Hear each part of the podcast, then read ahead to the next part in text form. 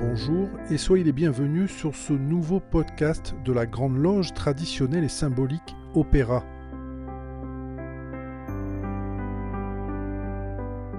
Dans ce nouvel épisode tiré du règlement obédientiel, nous allons parler du Vénérable Maître.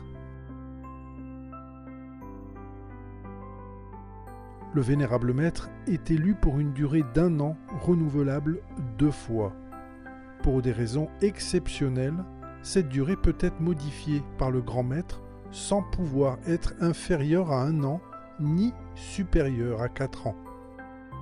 Un passé maître ne peut être réélu à la charge de vénérable maître qu'après un délai de cinq ans suivant sa descente de charge. Mais là encore, le grand maître peut accorder une exception à cette disposition. Lors de l'installation du vénérable maître élu, tous les documents de gestion et d'administration de la loge devront lui être transmis. Un vénérable maître élu ne peut exercer sa charge qu'après avoir été dûment installé par le grand maître ou par son représentant mandaté. Voilà brièvement abordé quelques points du règlement concernant le vénérable maître dans un prochain podcast, nous vous parlerons du Grand Collège fédéral.